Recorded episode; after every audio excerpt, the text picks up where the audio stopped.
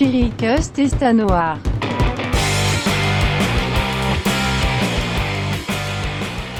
Chiricast está no ar. Meu nome é Vinícius Baroni e seja muito bem-vindo a mais um programinha. No episódio de hoje a gente vai falar sobre o filme ganhador do Oscar de melhor filme, Nomadland.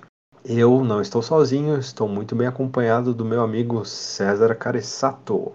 É isso aí, Vinícius. Hoje somos só nós dois, então boa sorte para quem ouvir hoje. Vê se a gente segura a audiência, só nós dois, hein, César? É, tinha que chamar o Chirico só para fazer uma ponta, pelo menos. Bom, é, falando em Oscar, acho que é bom contextualizar né, um pouquinho do Oscar, falar um pouco como foi essa premiação, que foi bem diferente, né? É, então, é, a Covid, né, o coronavírus, impactou bastante por causa que geralmente os filmes que eram indicados ao Oscar para qualquer categoria, eles tinham que ser lançados em cinema, necessariamente, mesmo que tivessem streaming depois. Só que dessa vez, por causa da impossibilidade né, de reunir pessoas, eles acabaram aceitando que pudesse ser só em streaming. E pela primeira vez, pela segunda vez, na realidade, desde a criação, acabou ocorrendo filme de dois anos diferentes, no caso 2020 e 2021, porque é, deu mais tempo, né, dos filmes serem feitos, porque teve um período que parou totalmente as coisas. E isso também acabou fazendo com que esse Oscar que a gente tivesse fosse o mais inclusivo, o mais diverso que a gente teve em muito tempo, né? O Nomadland a gente vai falar mais especificamente depois, fala muito sobre a vida dos nômades modernos.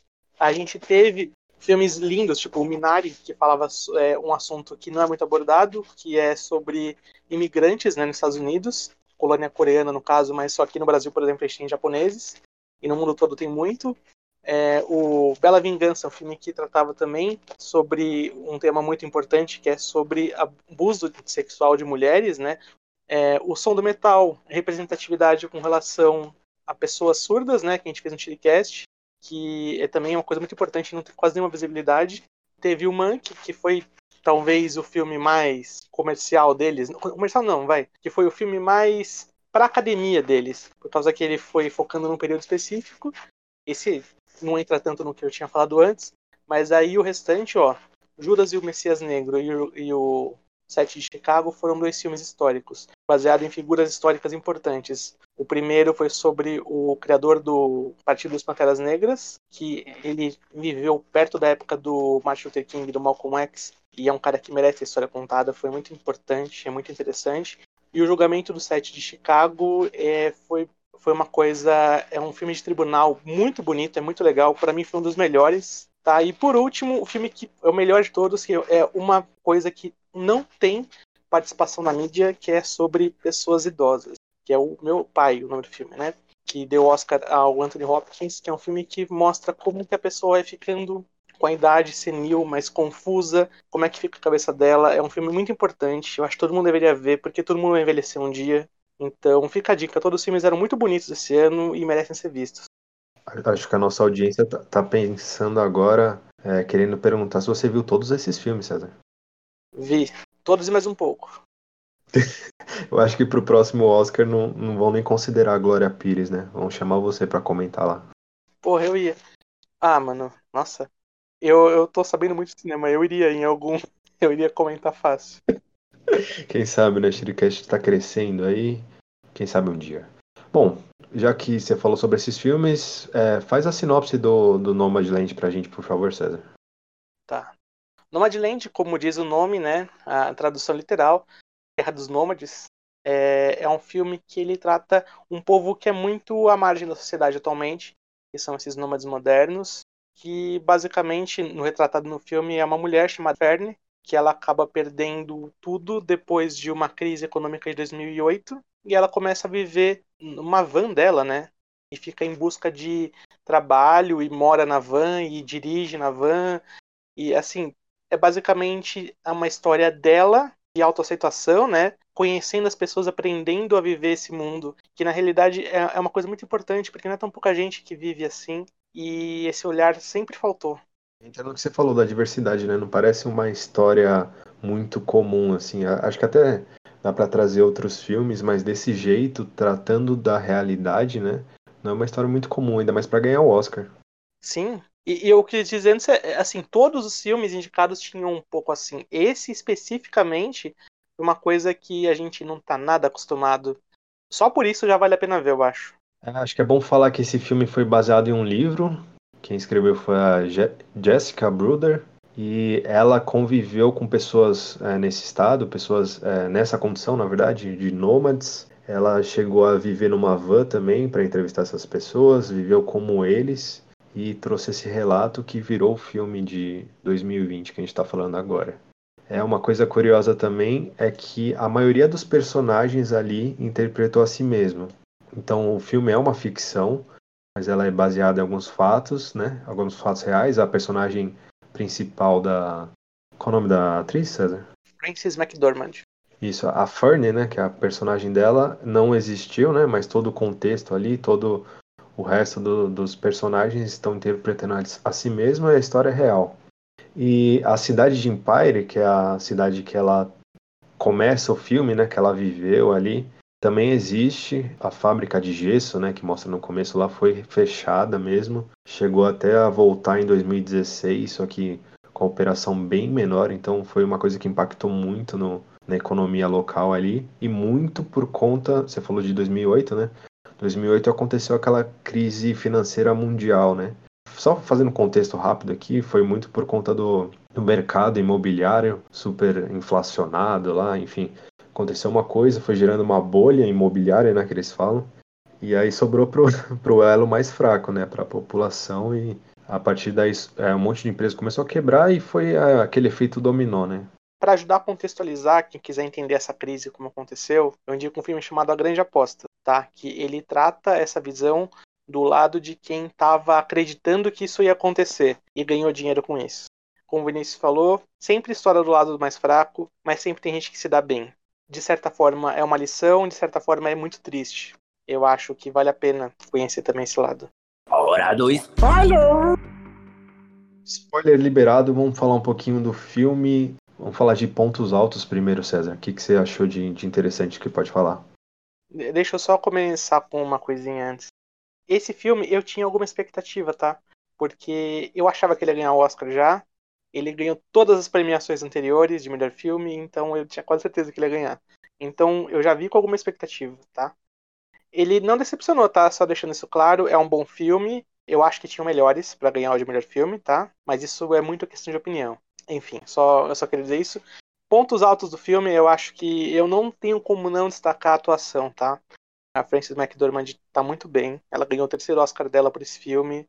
Ela é uma ótima atriz, na realidade. Ela queria tanto fazer esse filme que quem comprou os direitos desse filme foi ela. Ela tá como uma das coautoras do roteiro. Ela se empenhou muito nisso dá para ver que, que tem uma cena, não sei se você reparou nisso, Vinícius, quando ela tá se despedindo de algumas pessoas, que para mim parece muito que é a atriz se despedindo do personagem, sabe? Que tipo, nossa, obrigado, eu aprendi muito com você e tal.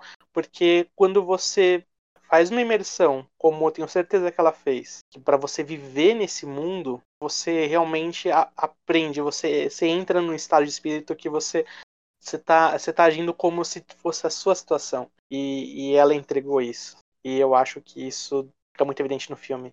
Eu acho ainda que não foi a melhor atuação dela, tá? Recomendo outro filme dela chamado é, Três Atos para um Crime, que é brilhante, tanto o roteiro quanto, quanto a atuação também, mas essa atuação dela também é ótima.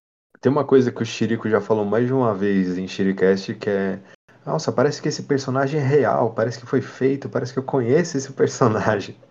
Com as palavras dele, eu acho que é isso no, no caso dela, né? Você realmente acreditava que aquele personagem, igual os outros que eram interpretando a si mesmo, parece que ela tá interpretando a si mesmo, que ela faz parte daquele, daquele mundo dos nômades, né? E ela traz uma carga do personagem assim, você vê que tem uma solidão ali, né? Ao mesmo tempo que ela aproveita algumas outras coisas tem, ela traz uma cara de cansaço também, né? Mental e físico, assim, de uma pessoa que tem, já tem 61 anos e tem que trabalhar empregos até pesados, né? Então, realmente, a atuação foi muito, muito boa. Eu não, eu não posso falar dos outros, porque. Das outras, no caso, né? Porque eu não cheguei a ver. De filme viu, indicado. Você viu Fargo? Ela ganhou em Fargo. Não, não, eu digo do, dos que concorreram esse ano. Ah, desculpa. Então, dos que concorreram esse ano eu não posso falar muito, mas a atuação dela foi, foi brilhante mesmo. E são poucos diálogos ali, né? Então, muito pela, pelas expressões que ela fazia ali, né? Você entendia pelo olhar dela o que estava acontecendo, o que, que ela estava pensando, né?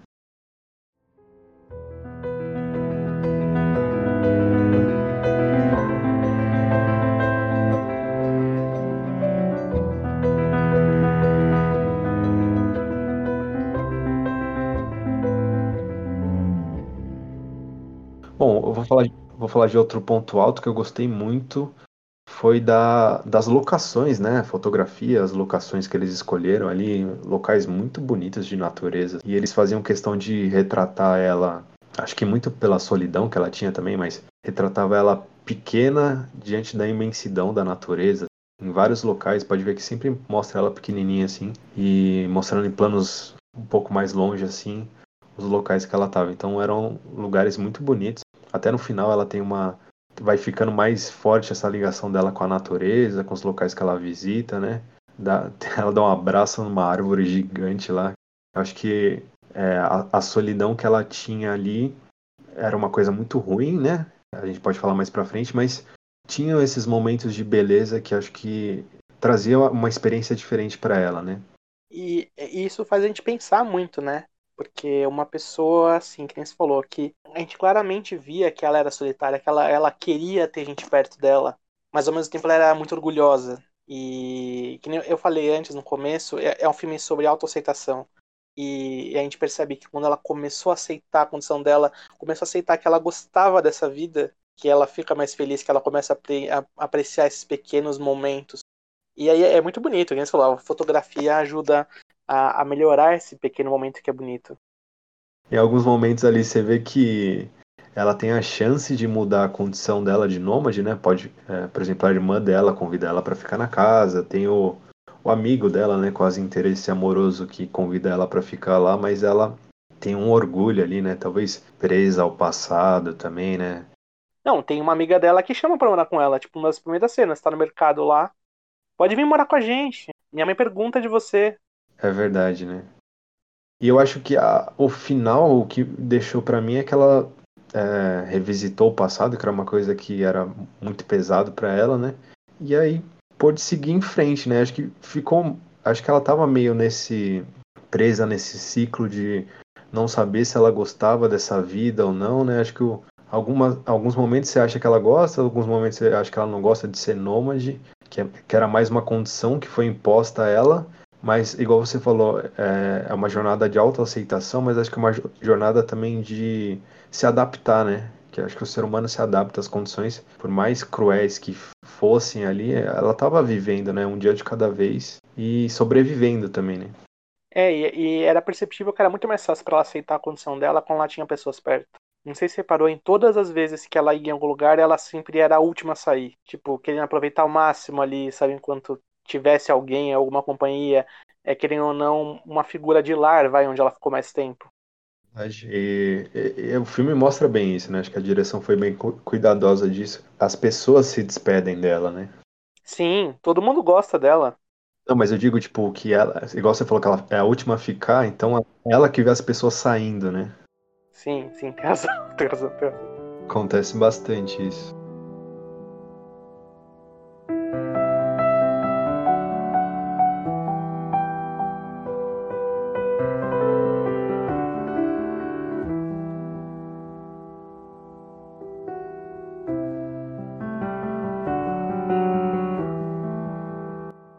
Outro ponto alto que a gente até tinha conversado sobre é, antes de gravar é a trilha, né? Você falou que você assistiu duas vezes, né, César? Sim, eu assisti em dois momentos para coisas importantes. Uma para ver o Oscar e outra para o Shiricast.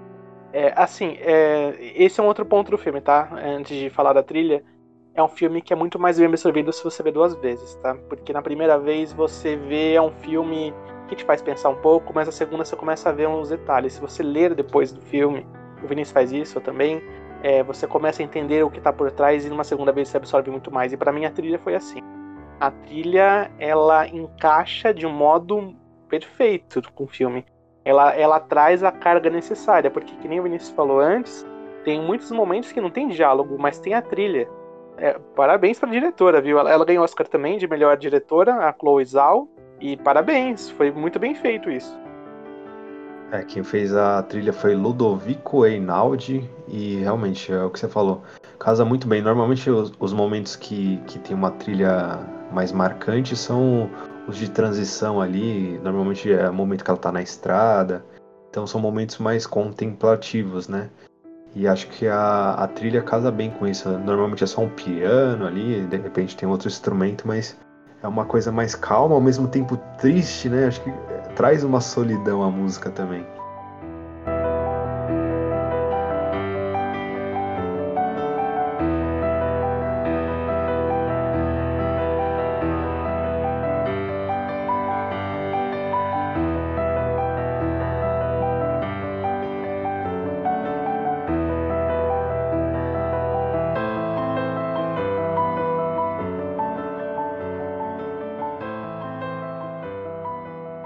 É, eu acho que, de ponto alto, é, eu acho que pode enaltecer um pouco mais a diretora, tá?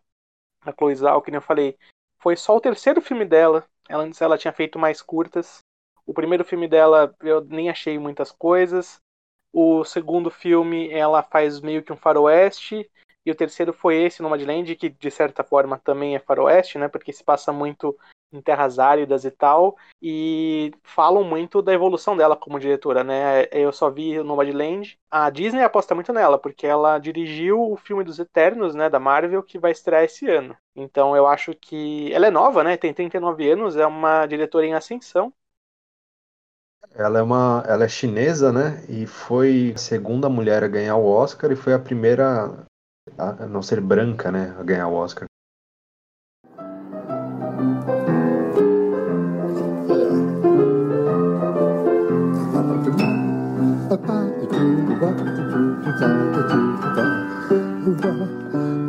Bom, acho que a gente pode passar para ponto baixo.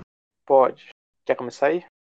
É, eu não tenho muito, não, não diria que é um ponto baixo, assim. Eu acho que. Mas vai, para citar alguma coisa, eu acho que a gente até falou um pouco antes também. Eu acho que não é um filme fácil. Não por ter status de coach ou por.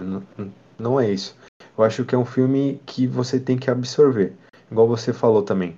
É um filme que a gente pesquisou coisas depois que acrescentaram ao filme. E, e isso a gente faz para qualquer filme, né? Acho que é um processo bem enriquecedor. Então, de primeira talvez você não pegue tantas coisas, você, você vai ter que pesquisar para entender todo o contexto ali. Então, talvez não atinja todos os públicos. E tudo bem também. Eu acho que é natural isso. Eu concordo. É, de certa forma, ele é um filme lento. Não, não é que ele não tenha ritmo, tá? Ele é, é um filme que ele é bem definido, né? Ele tem começo, meio e fim, a gente entende motivações, entende personagens. Só que, que a gente falou antes, ele é um filme contemplativo, né? Você fica ali, às vezes a câmera estática, se vale muito mais de uma atuação do que de um roteiro. Mas é, é um filme que, mesmo com esse ponto mais lento, por assim dizer, essa contemplação ela é importante, faz você pensar muitas coisas da vida. Então, mesmo esse ponto negativo, por assim dizer, é uma coisa que pode ser positiva nesse tipo de filme. Não esse sozinho, né? Esse tipo de filme assim mais contemplativo, ele sempre traz essa carga mais pessoal. Sempre tem uma coisa boa para tirar. Eu acho que não teria outra forma de fazer um filme sobre solidão sendo, sei lá, tendo explosões, tendo coisas divertidas. Né? Eu acho não, que tem que, ser, tem que ser o filme o mais real possível, né?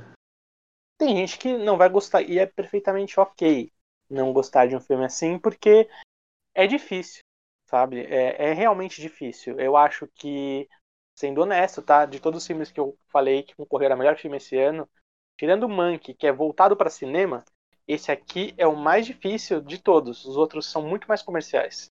Se você for ver, tem a expectativa certa, tá? A gente tinha falado antes, tem que ir de mente aberta, né? É basicamente isso de expectativa que você falou. Então, tem que ter paciência, tem que entender que é, é um cinema mais real ali, então vai ter cenas da, da personagem fazendo o número 2 ali, vai ter cenas dela tomando banho, sei lá, vai ter coisas normais, tipo ela fazendo um lanche. E tudo bem, acho que é, faz parte do contexto do filme ali, né? É que em outros filmes não, não, não caberia isso, né?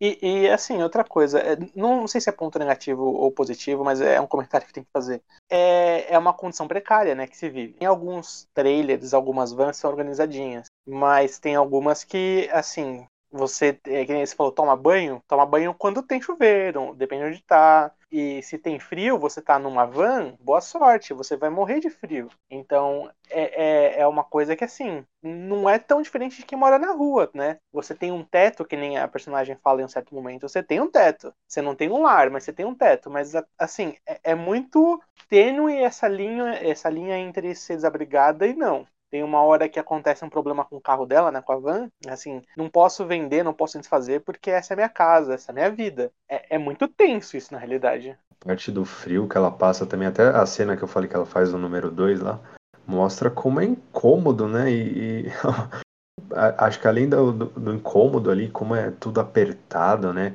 E vem uma colega dela bater na porta ao mesmo tempo, acho que é tudo pra, para mostrar como não é uma casa mesmo, né? É uma condição que ela está, mas que se ela pudesse, ela gostaria de ter uma casa, pelo menos um, uma, um trailer decente, né? Uma van decente, porque aquilo, aquilo não é feito para uma pessoa morar, né? É muito pela condição que ela se encontrou ali, mas não é uma condição que ela queria estar, né? Ponto baixo só isso? É. É que assim, não é, é, nunca vai ser o melhor filme que você viu, tá? Você, eu, qualquer pessoa, público. Então talvez seja um ponto baixo. Ele é um filme importante, que nem eu falei, mas ele é um filme que de certa forma, se a sociedade evoluir, espero, né, que para um mundo sem desigualdades, é um filme que vai ficar como uma lembrança de um passado. Talvez ele torne-se menos relevante, mas no momento ele é. Por isso que é assim, talvez seja um ponto negativo ou não, não sei. Então, ele, ele, é um filme quase histórico, né? Acho que a arte tem muito esse, esse poder, né? Normalmente tem esse papel, ou às vezes né, meio inconsciente, mas carrega isso de retratar o momento. Então, o momento que a gente tem vivido é esse, né? O momento de desemprego, é o momento que as pessoas é, idosas não têm condições de, de se manter pela aposentadoria, então tem que buscar emprego, e aí com a falta de emprego elas têm que procurar empregos precários, né, empregos sazonais, igual é o, é o caso dela, né, ela se move em busca desses empregos temporários. Então, eu acho que retrata muito o momento do mundo em, em geral, né? É, é, bem significativo mostrando os Estados Unidos, né? Que a gente tem todo esse, esse sonho americano, né? Esse modo de, de vida deles, mas tem muita gente pobre lá, né? Muita gente vivendo nessas condições precárias igual a protagonista, então eu acho que é um recorte histórico importante de qualquer forma, né?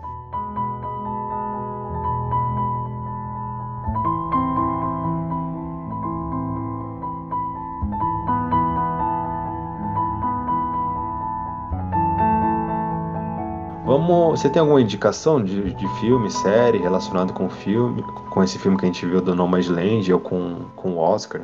Eu vou recomendar filmes que foram indicados ao Oscar deste ano e que não ganharam nada, que eu acho que valem muito serem vistos, tá? Eu vou recomendar um filme chamado Pieces of Woman, tem na Netflix. Tinha uma atriz chamada Vanessa Kirby indicada, melhor atriz. Mano, esse filme, ele mostra na primeira meia hora uma mulher grávida no trabalho de parto tendo a luz. Olha, eu falei, a Frances McDormand estava fantástica no papel, no Nomadland, mas essa meia hora não vou nem falar o restante do filme, mas essa meia hora valeu um Oscar para ela, tipo, sobrando para mim, porque é uma coisa absurda, tá? O filme é muito bom, mas esse começo é, é fora de série para mim. Eu acho que é um, é um filme que, como homem, tá? Você tem que ver, porque você não tem ideia de que uma mulher sofre no trabalho de parto. Se você é mulher, você só vai, nossa, já passei por isso, ou nossa, quero passar por isso, ou ai meu Deus, não quero passar por isso. Mas é um filme que vale a pena ver, tá? É, eu comentei antes sobre o Sete de Chicago, é, não ganhou nenhum Oscar, mas é um filme pipoca, vai por assim dizer, né? talvez seja um dos mais pipocas desse. É um filme de tribunal, que nem eu falei antes. É um filme muito legal. Ele é um filme sério porque ele mostra a imperícia de um tribunal, que foi real, né, que aconteceu. E ele tem uma parte de comédia que é, é pelo Sacha Baron Cohen, que faz o Borá, mas só que é assim, é uma parte de comédia que fica muito bem e todas as partes de comédia que tem no filme aconteceram na vida real. você ver um filme sabendo que toda essa parte de comédia aconteceram na vida real num tribunal, se alguém vê, vai entender o que eu tô falando, porque isso é fora de série saber o que aconteceu, tá? Vale a pena como filme, porque ele é muito bom, mas a parte de comédia dele é brilhante. E é brilhante também o que os caras que fizeram isso originalmente, tá? Todos os atores, é um elenco muito bom, tá muito bem. Não conseguiu nenhum Oscar porque tinha filmes melhores, né? Mas é um filme que vale muito a pena ser visto. Tem no Netflix, né? Você falou isso? Tem, net, tem Netflix também, desculpa, não falei isso.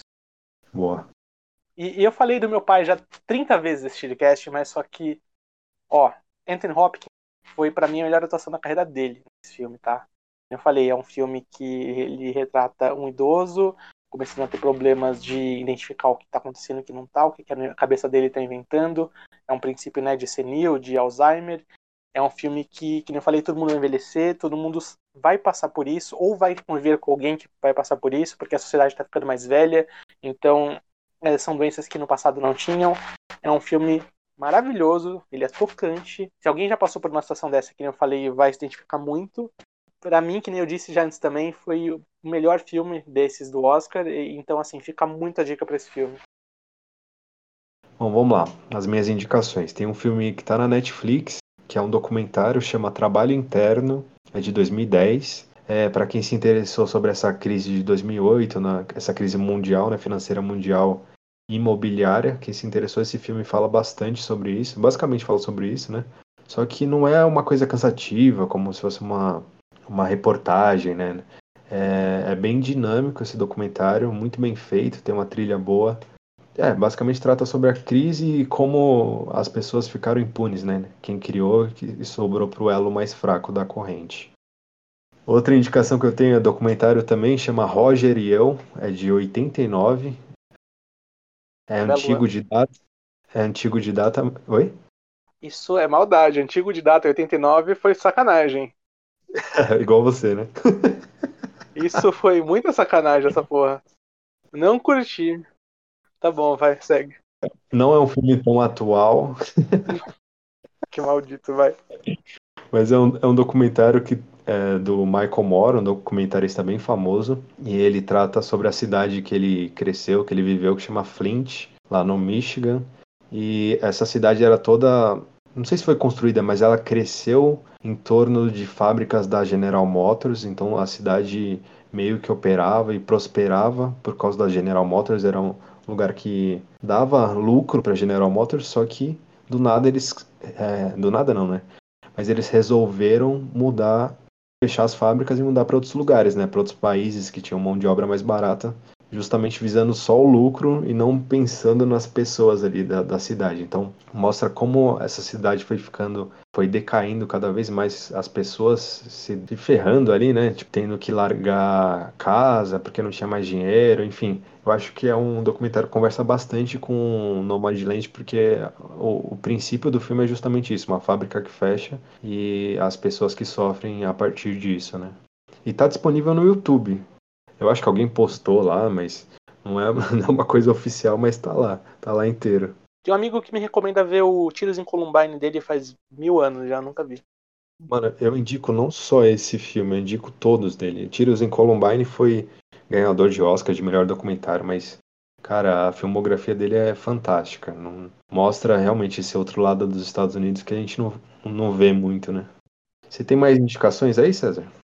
Sim, eu vou fazer uma indicação fora de Oscar que eu acho que é muito relevante, que eu acho que relaciona muito com esse filme. Chama, é um filme chamado Na Natureza Selvagem. É um dos melhores filmes da vida, né? Muito bonito. Ele é um filme de, a gente já falou, acho que Shiricast dele, né?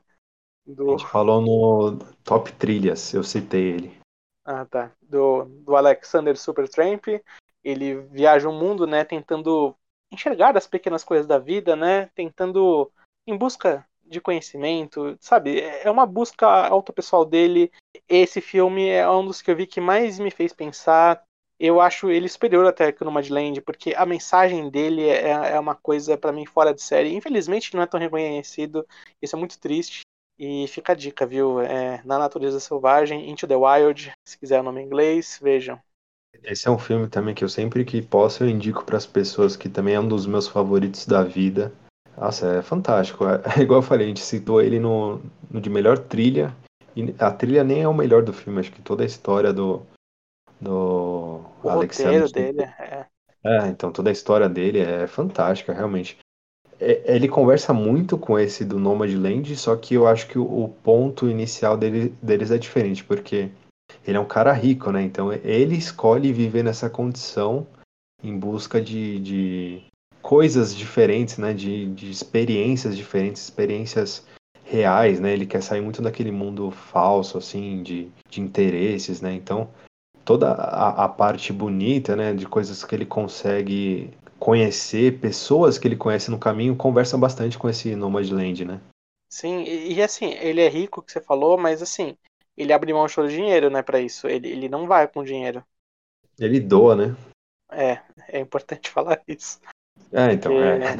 É, ele fica numa condição de pobre ali, né? De nômade. Fica. Exatamente, e, e por isso que relaciona muito. É, é, é que nem você falou, ele tem o poder da decisão, que muitas vezes as pessoas não têm. Mas é, a, a gente já conversou sobre isso, né?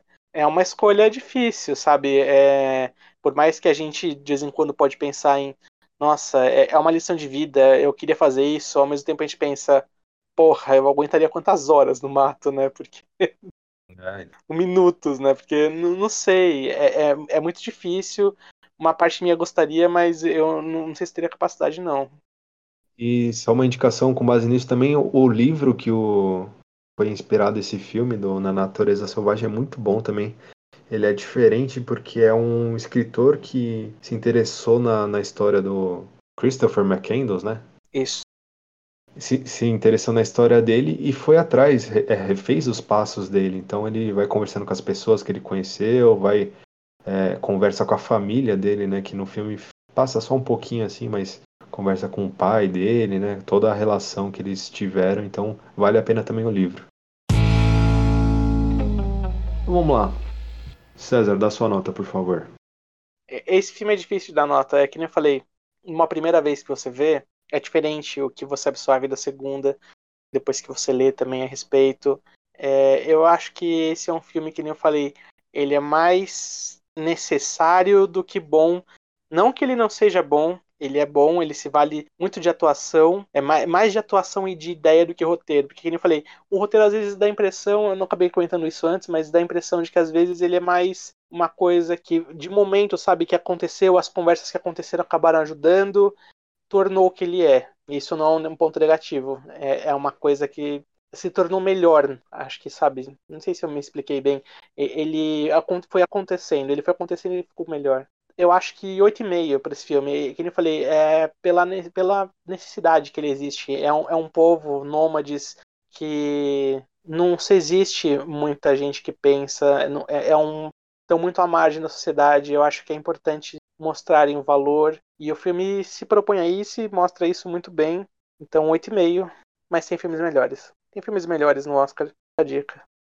Bom, é, eu gostei muito, muito mesmo do filme. Eu acho que ele trouxe várias reflexões. Igual o César falou do, do- de ser nômade, né? Uma condição que a gente não está muito acostumado. Na verdade, eu acho que a gente nem deveria estar, porque ela não se pôs nessa posição, né? Ela, ela teve que se adaptar a isso. E no país que é teoricamente mais desenvolvido do mundo, que tem espaço para todo mundo, a, a terra dos livres, né? Ela tá meio que presa a essa condição de ter que ficar buscando empregos temporários e presa numa van que não tem a mínima condição dela viver. Então, eu acho que é um filme muito necessário. Eu acho que é um filme bonito ao mesmo tempo, tem cenas muito bonitas, tem diálogos lindos ali, nossa, é, são, são coisas bem impactantes. O, o jeito que ela fala do, do marido falecido dela, com aquele cara que é o, o dono daquela comunidade, né? O líder daquela comunidade. Aquele diálogo é muito forte, né? É um filme que eu fiquei bem imerso nele, assim. Eu, eu viajei bastante. A gente acaba se relacionando com esse lance de, de solidão, né? É bem, bem impactante.